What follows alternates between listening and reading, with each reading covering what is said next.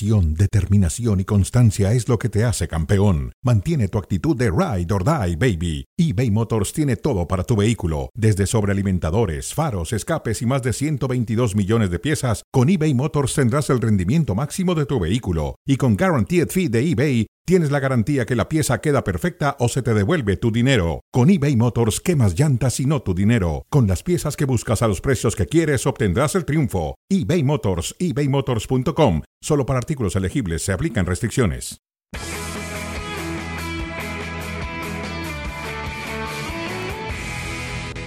Pues no hay mal que dure toda la vida. El Sevilla.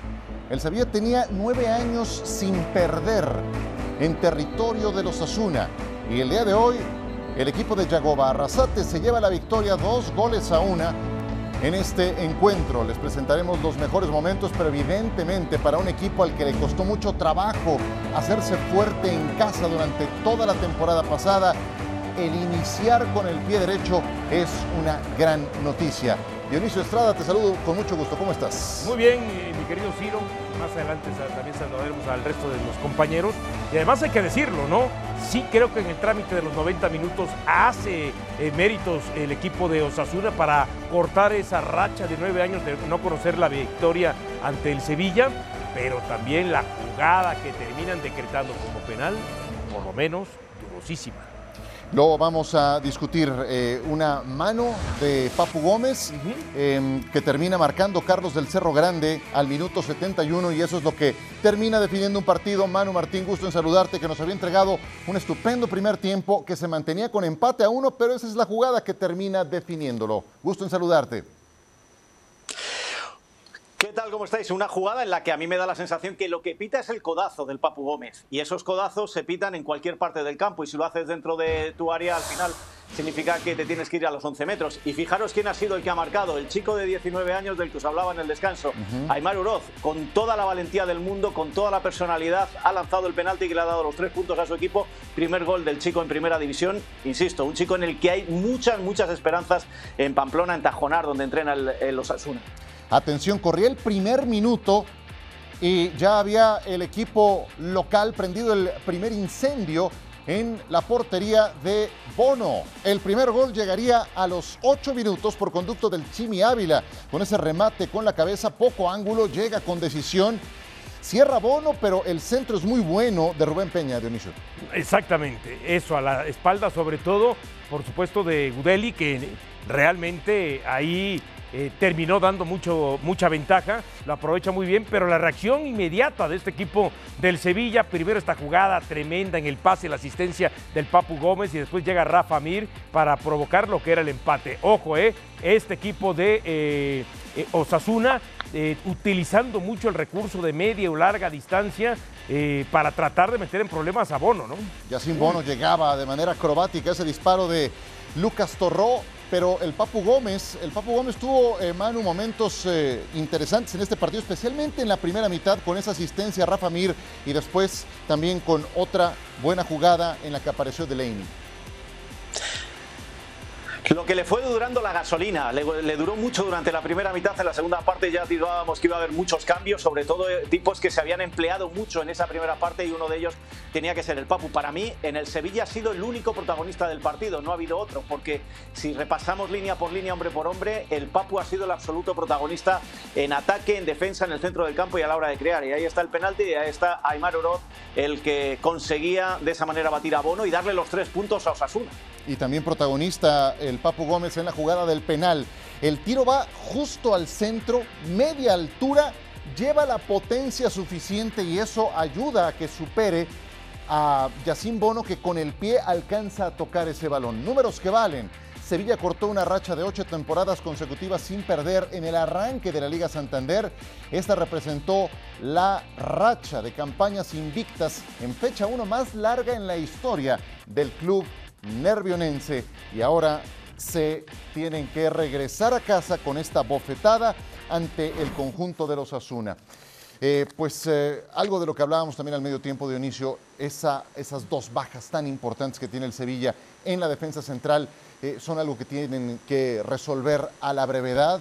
Se fueron dos jugadores que se conocían con los ojos cerrados y eso les puede pesar a la larga. Sí, Cundé y el tema de Diego Carlos, y, hay que establecerlo, ¿no? Eh, siempre los equipos se trabajan de, sí, un cliché, pero es cierto, de atrás hacia adelante. Y si de pronto te tocan a dos de tus este, piezas importantes que ya no las tiene, pues bueno, ahí es donde tendrá que trabajar eh, con todo eh, el Lopetegui. Porque ojo, sí, el resultado termina siendo 2-1, pero creo que fue más factor Bono que Herrera como para que este resultado, más que eh, pudiera en algún momento emparejarse, eh, pudiera eh, alargarse, ¿no? O ser un poco más distante, por lo menos un gol más, ¿no? Ya hablabas, Manu, hace un momento que te parecía el Papu el único protagonista del conjunto del Sevilla. ¿Qué tan lejos se quedó de un papel así de protagónico Jesús Manuel Corona en su presentación? Se quedó bastante lejos. Eh, a lo que nos tiene acostumbrados en este Sevilla, hoy no se le ha visto. Yo no sé si por el sistema, por el hecho de que el Papu ha tenido toda la libertad para irse moviendo en la primera parte, incluso le han intentado frenar un poco, porque ni Lucas Ocampos ni Tecatito han entrado en juego. Rafa Mir ha hecho el gol y poquito más. Con lo cual, eh, eh, el protagonismo del Papu, yo creo que en la noche de hoy es lo que más ha podido perjudicar al Tecatito. Y cuidado una cosa: la semana que viene el Sevilla recibe al Valladolid, luego va Almería y luego recibe al Barcelona, sí, para, para empezar la liga. Eh, están las cosas muy calientes en Sevilla con la afición, están las cosas muy calientes con Lopetegui y vamos a ver cómo evolucionan, insisto, estos 15 días porque este Sevilla deja mucho que desear en este arranque de temporada. El problema no es la derrota, Ciro, es el funcionamiento. Claro. La manera en cómo terminas perdiendo. y cómo, claro, y cómo termina, exacto, y cómo termina siendo superado también por un rival que hizo mucho mejor las cosas que tú y que el resultado por lo menos desde mi apreciación, termina siendo hasta corto. ¿eh? Exacto, sí. Se sabía que había muchas bajas todavía para el equipo del Sevilla. No me refiero a los jugadores que perdieron, sino a los que incorporaron que no estaban listos para jugar ese partido. Uno de ellos, Isco, que fue capaz de congregar a 12 mil espectadores el día de su presentación. Pero Isco prácticamente no hizo pretemporada, entonces están eh, en esa puesta a punto. Pero esa palabra es la que quiero poner ahora sobre la mesa, la puesta a punto pero del lado de los victoriosos, Manu. Ya nos hablabas de las cosas que te habían gustado en los primeros 45 minutos de los Asuna hablabas de Aymar Oroz, tuviste voz de profeta. ¿Qué más te gustó de un equipo que lució voluntarioso desde el minuto uno, el de Yago Barrasate? Pues el, estilo Yagoba Arrasate es un equipo ordenado, un equipo que se sabe inferior en cuanto a presupuesto, en cuanto a calidad de jugadores, pero que sabe que si hace equipo al final le sale todo.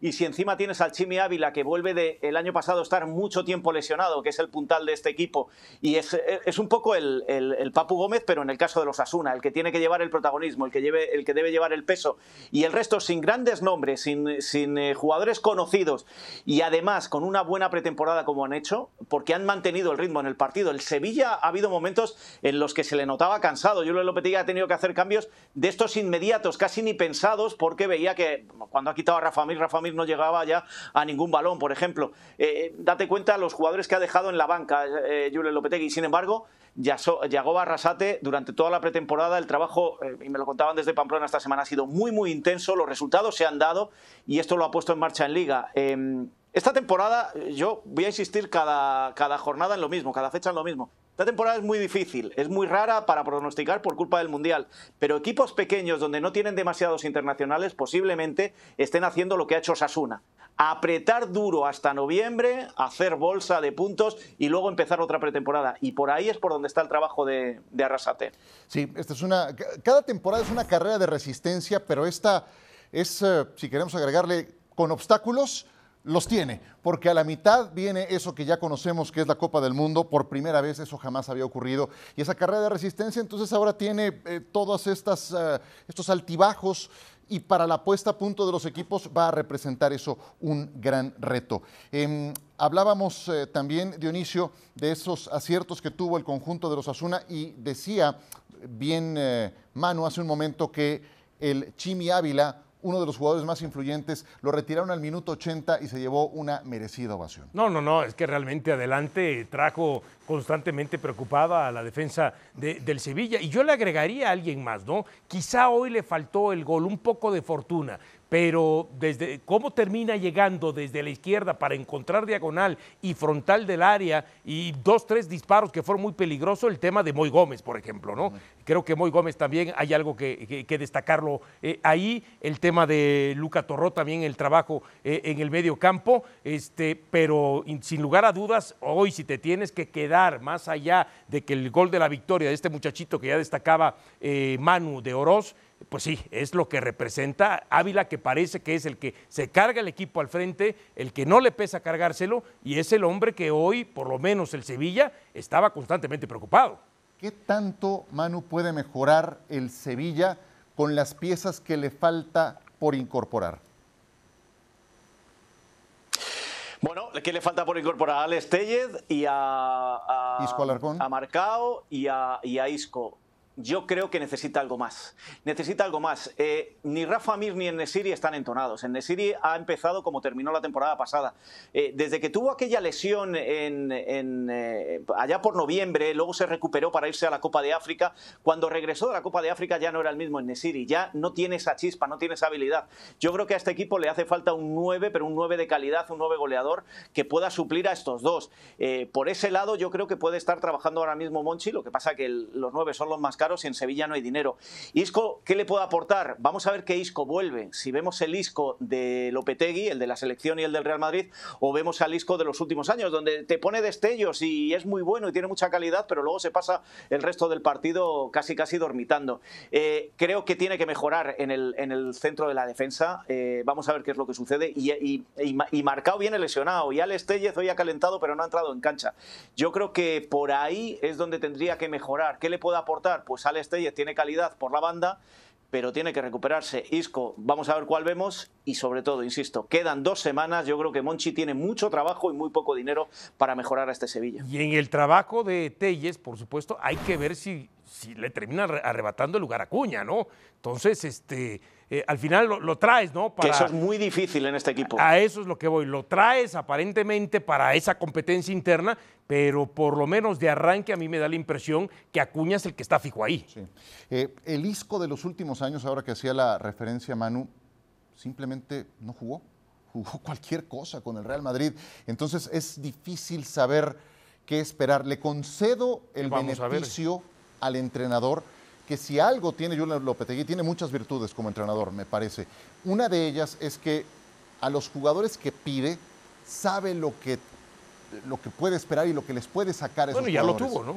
Sí, lo, ha hecho con varios casos, ¿no? Eh, entonces, si va a traer a alguien es porque sabe qué utilidad va a tener y hasta dónde va a llegar. No creo que Corona es uno de los ejemplos más recientes. Lo trajo a mitad de, temporada y muy pronto estaba ya jugando. Entonces, le concedo esa parte. Creo que Julen lo sabe hacer con la gente de su confianza e Isco tiene su confianza. Ya veremos qué tanto. Yo a veces pienso que en el caso de Isco como que se le infravalora más de la cuenta. Sí, vaya, y tampoco es que esté retirado, o sea, que tiene 30, 31 años, no, no, es, no es que estemos hablando de alguien cercano a la jubilación. Eh, veremos, apenas ha sido el primer episodio. Seguimos. Comencem un any molt il·lusionant. Notable, eh? un notable alto. Muy feliz, uh, muy orgulloso de llegar a, a este gran club. Even that the last year, months was very difficult for this club. See that the future getting better. La grandeza de este club hace que, que sea un imán para los futbolistas. Tengo la confianza de, del entrenador, de los compañeros. La confianza es muy, muy, muy importante por los jugadores. Ingresado cerca de los 600 50 millones de euros. Eh, financieramente el club está mejor, no hemos hipotecado el futuro, el legado que nos dieron fue de que el club estaba a punto de desaparecer. Una nova etapa i penso que serà esplendorosa la història del Barça. My happiness is so high that it's sometimes difficult to find the word to explain it. Solo queda entrenar fuerte y bueno y ganar por supuesto. Yo estoy contento con el equipo, con el entrenador y, y voy a dar todo por, por, por este club. Nosaltres hem treballat per poder-los inscriure a tots els jugadors, no només al Robert, sinó a tots els que hem incorporat aquesta temporada. És una decisió de la Lliga i nosaltres hem complert amb tot el que requereixen. És molt important. Som el millor club del món i ens hi deixarem la pell per guanyar títols, però necessitem el vostre suport. El Barcelona activó hoy la cuarta palanca, que no es otra cosa más que eh, más venta de patrimonio para poder inscribir a los jugadores con los que se ha reforzado. Y en información de hace unos minutos, el Barça ha podido ya inscribir, gracias a esa cuarta palanca, a Robert Lewandowski, también a Frank Kessié, a Christensen, a Rafinha y de acuerdo a lo que se informa, el último que falta por ser registrado es Jules Koundé. Mira nada más, hoy el Sevilla sufriendo por Jules Koundé y acá todavía no lo pueden inscribir. Y, y hace, y hace rato, en el arranque de todo esto que ha tenido que ver con el arranque de la liga, tan, yo daba, por ejemplo, que para mí uno de los más valiosos a lo largo de la temporada va a ser Jules Koundé. Pues sí, pero no, lo van a terminar inscribiendo. Yo, yo para el 24.5% ¿no? de la venta de Barça Studios a Orpheus Medias para poder eh, activar esa cuarta palanca. ¿no? Eh, hemos utilizado muchas veces esa frase de las, las joyas de la abuela. Pues la abuela tenía una auténtica joyería enorme, por lo visto, con todo lo que ha ingresado el Barcelona hasta donde vamos con Ricardo Puch, con Moisés Llorenzi, con Gemma Soler. Un gusto saludarles, compañeros. Adelante, lo logró el Barcelona y, y casi todos están inscritos, por lo visto, ¿no? ¿Cómo están?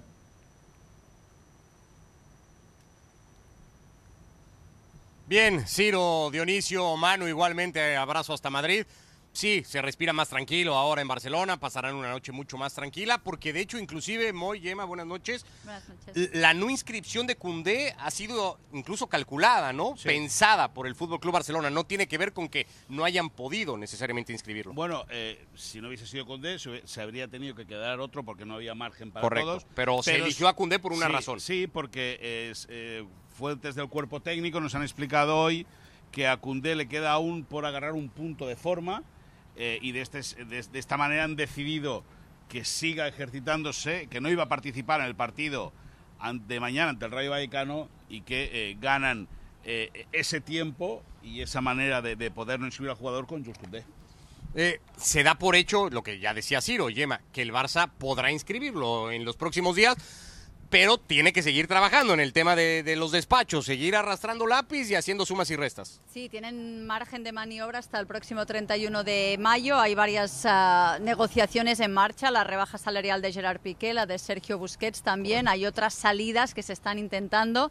Eh, que se pueden llegar a materializar, seguro se van a materializar, y si no, aún quedaría otra joyita de la abuela en forma de quinta palanca, aún tiene por el referéndum el, el, el beneplácito de los socios de vender, por ejemplo, una, la, la, empresa de merchandising, así que en el extremo caso que se quedaran sin opciones podrían activar esa quinta palanca y vamos a ver hasta cuántas palancas llegamos. Lo más probable, lo de De Jong, pero la posibilidad está con Depay igualmente. Sí. Eh, el Chelsea dice que sigue apuntando a Aubameyang y que no quita el dedo del renglón, aunque ahora nos dirás, Xavi habló hoy de Aubameyang, ¿no? Y de los planes Sí. que tiene con él. ¿Alguna de estas se va a concre- se puede concretar? ¿Hay viabilidad para alguna de estas salidas? Bueno, y con San Martin también explicamos la del Manchester United con Serginho Dest. Correcto, sí. Al final último. sí que se le abren eh, escenarios al Barça. Veremos Xavi, que, que- que le gusta la plantilla que tiene, lógicamente, si, es, si, si puede conservar a todas sus piezas o bien, por necesidad, va a tener que vender alguna. ¿Los quiere a todos o le puede abrir la puerta a alguno? le puede abrir la puerta a alguno. De hecho, bien me, me mencionabas Aubameyang, yo he estado en la conferencia de prensa de Xavi y lógicamente todos los que él no ha descartado, que sabemos quiénes son, porque son los señalados que dejó en Barcelona por, por cuando la, la, gira y los amistosos, eh, la forma como ha respondido sobre Memphis Depay es muy diferente a la de un Aubameyang que ha elogiado, ha dicho que necesita, ha dicho que le aporta cosas. En cuanto a Memphis Depay ha hecho la típica eh, respuesta, eh, digamos así, elegante, porque puede seguir siendo jugador suyo, quizás si no hay una opción de salida que dice que es, es, jugador de él y siempre lo seguirá siendo hasta que no se muestre el contrario. Así que a, a nivel de, de, presentar lo mucho que puede necesitar a, a, Aubameyang ha sido en este sentido mucho más cálido hacia, hacia el gabonés. La, la gran diferencia también entre Aubameyang y, y, Depay. y Depay es que Aubameyang podría dejar más de 20 millones en la caja y Depay querría cobrar el último año, que, el año que le queda de contrato e irse con la carta de libertad. Es decir, que la operación es diferente. Cierto es que, eh, como bien decía Gemma, o bien remarcaba Gemma, Aubameyang cuenta más para Xavi que no Depay. Hoy hablando de delanteros, por cierto, porque uno que dábamos por descartado casi y tal, y vaya dolores de cabeza que está dando, es Braithwaite, ¿no? Bueno, ahí, ahí está, es decir, Eh, a él lo, lo firmaron hace dos años y medio, fue del, del Leganés, Sí. en un momento en el cual el Barça... En eh, emergencia absoluta, ¿no? Total, y bueno, y él evidentemente, y si una cosa tiene Bradway, es dinero, es decir, porque él tiene empresas... eh, eh, Pues quiere más, por lo visto, ¿no? O que quiere pasa- lo que le corresponde, eh, al menos. ni más ni menos. En aquel momento le firmaron lo que le firmaron y él dice que para irse que se lo paguen todo. Ya.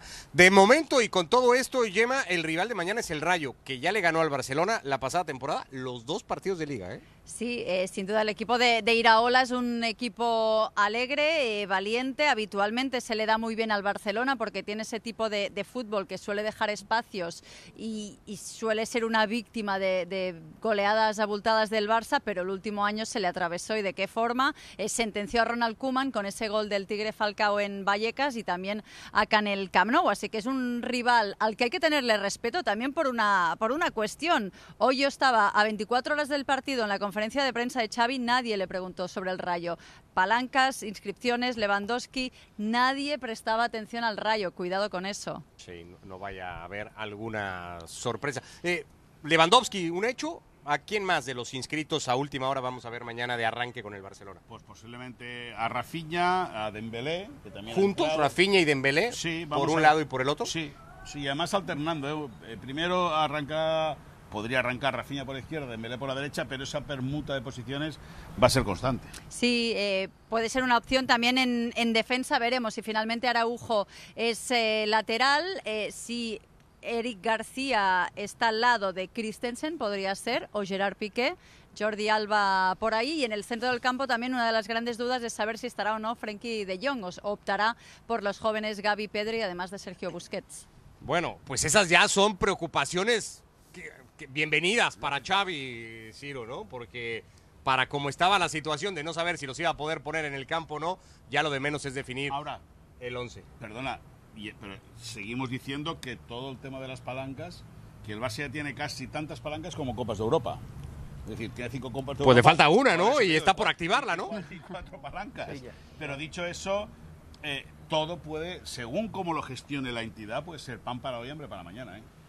Sí, sí. Eh, Así está la cosa por acá en Barcelona, Ciro, Dionisio, Manu. Precisamente por eso último que acaba de decir Moisés, tengo una última pregunta brevemente, porque si uno compara al Barcelona del Joan Gamper de hace un año con lo que vimos, y no por los Pumas evidentemente, pero sí con el plantel que han reunido el día de hoy, pues estamos hablando de una historia totalmente diferente y la única forma era con toda esa venta de patrimonio de la que tanto hemos hablado las últimas semanas y con una gran apuesta a una carta, ganar o ganar.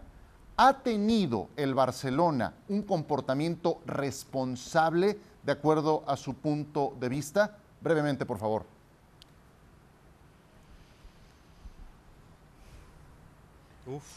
Bueno, ver, lógicamente el futuro nos dirá si fue responsable una genialidad o fue profundamente responsable, como siempre. Eh, lo que vieron ellos es la única opción de, a nivel eh, más o menos rápido, salir del pozo, del infierno en el que se encontraban. También recordemos que el Barça es un club presidencialista, que los socios eh, votan y si las cosas no van bien, el presidente se va.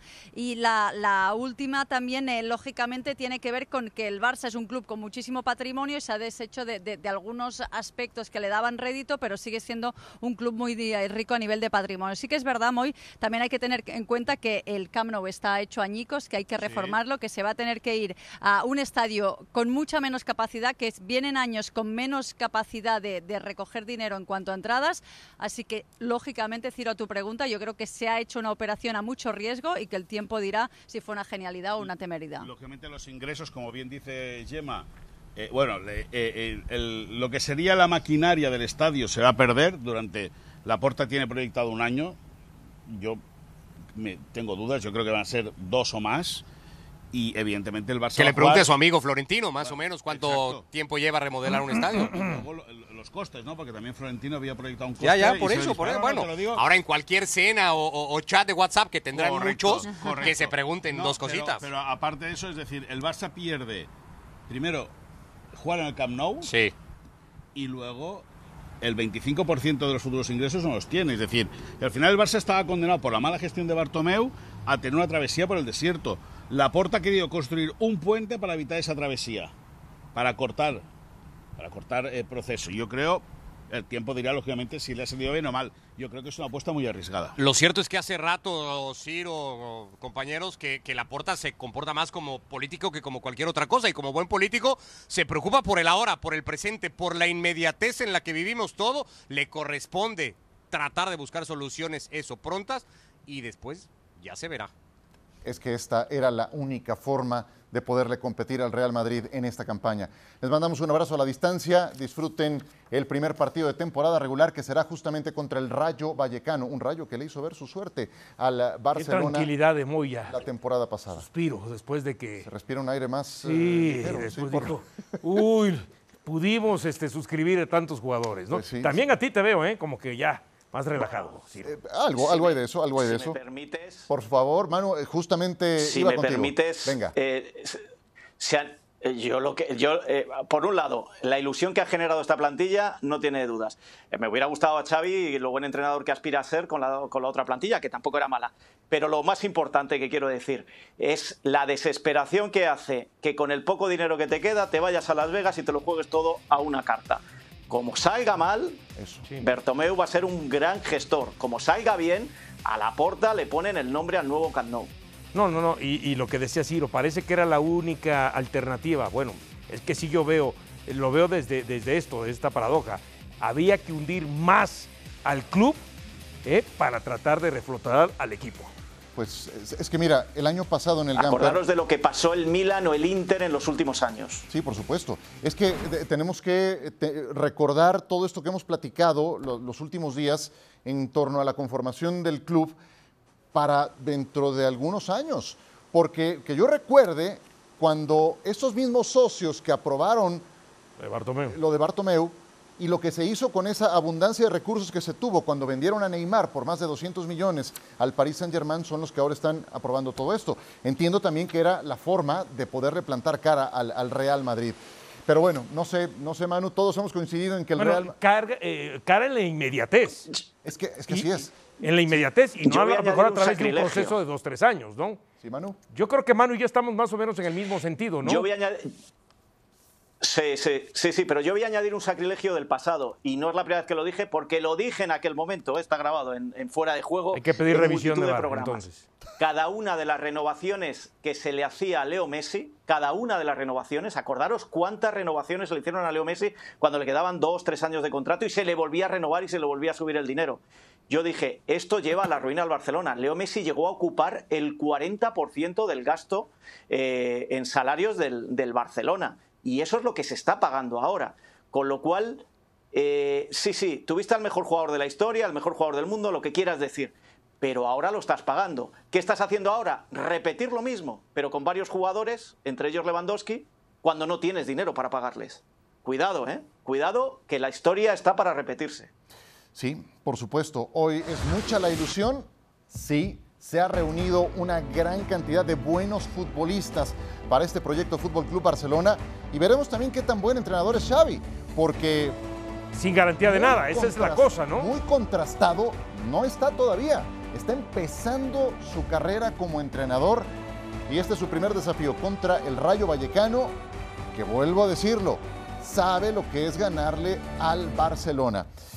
Veamos cómo le fue hoy al Borussia Dortmund, que visitaba el estadio Europa Park Stadium en eh, Freiburg para medirse al conjunto local y empezó perdiendo porque al minuto 35 Gregoric haría el 1 a 0. Sí, así que el 1 a 0 y entonces la gente del Borussia Dortmund tenía que remar contra corriente y ese remar y remar y remar y remar eh, lo llevaría prácticamente hasta los últimos 10, 12 Y ahora minutos del partido para, es- exactamente, para poder entonces eh, encontrar el gol del empate a través de este error del portero y tras este disparo que hacía justamente Vino Gitnes. Efectivamente, 11 minutos para anotar tres goles el Borussia Dortmund, pero aquí con colaboración del guardameta Manu. Eh, ¿Será el año en que el Dortmund plante cara, haga algo? Siempre como que esperamos que, que sea el que, el que pueda bajar al Bayern Múnich, pero ni cómo ahora, ¿no? Sin Holland. Claro, eso es lo que iba a decir, pero siempre se sacan algo de la chistera, porque Holland, acordaros cómo fue llegando, cómo fue creciendo y al final lo que le ha dado al Dortmund y ni siquiera con Haaland han sido capaz de bajar al Bayern de Múnich. Yo de todas maneras, igual que el Dortmund me genera ahora dudas, porque creo que, que con la pérdida de Haaland pierden un puntal importante, pierden mucho gol. Eh, yo no sé si este Bayern, porque el año pasado dejó dudas, a pesar de salir campeón, pero fijaros en Europa le eliminó el Villarreal, que, que tampoco es que sea uno de los equipos más punteros de Europa. Eh, no sé si eso sirvió de lección o va a servir de continuidad ahora una temporada más. Yo tengo que ver, arrancar y ver empezar a este, a este Bayern de Múnich, que ha metido dinero para, para poder eh, renovar la plantilla. Vamos a ver, vamos a ver cómo arranca el Bayern.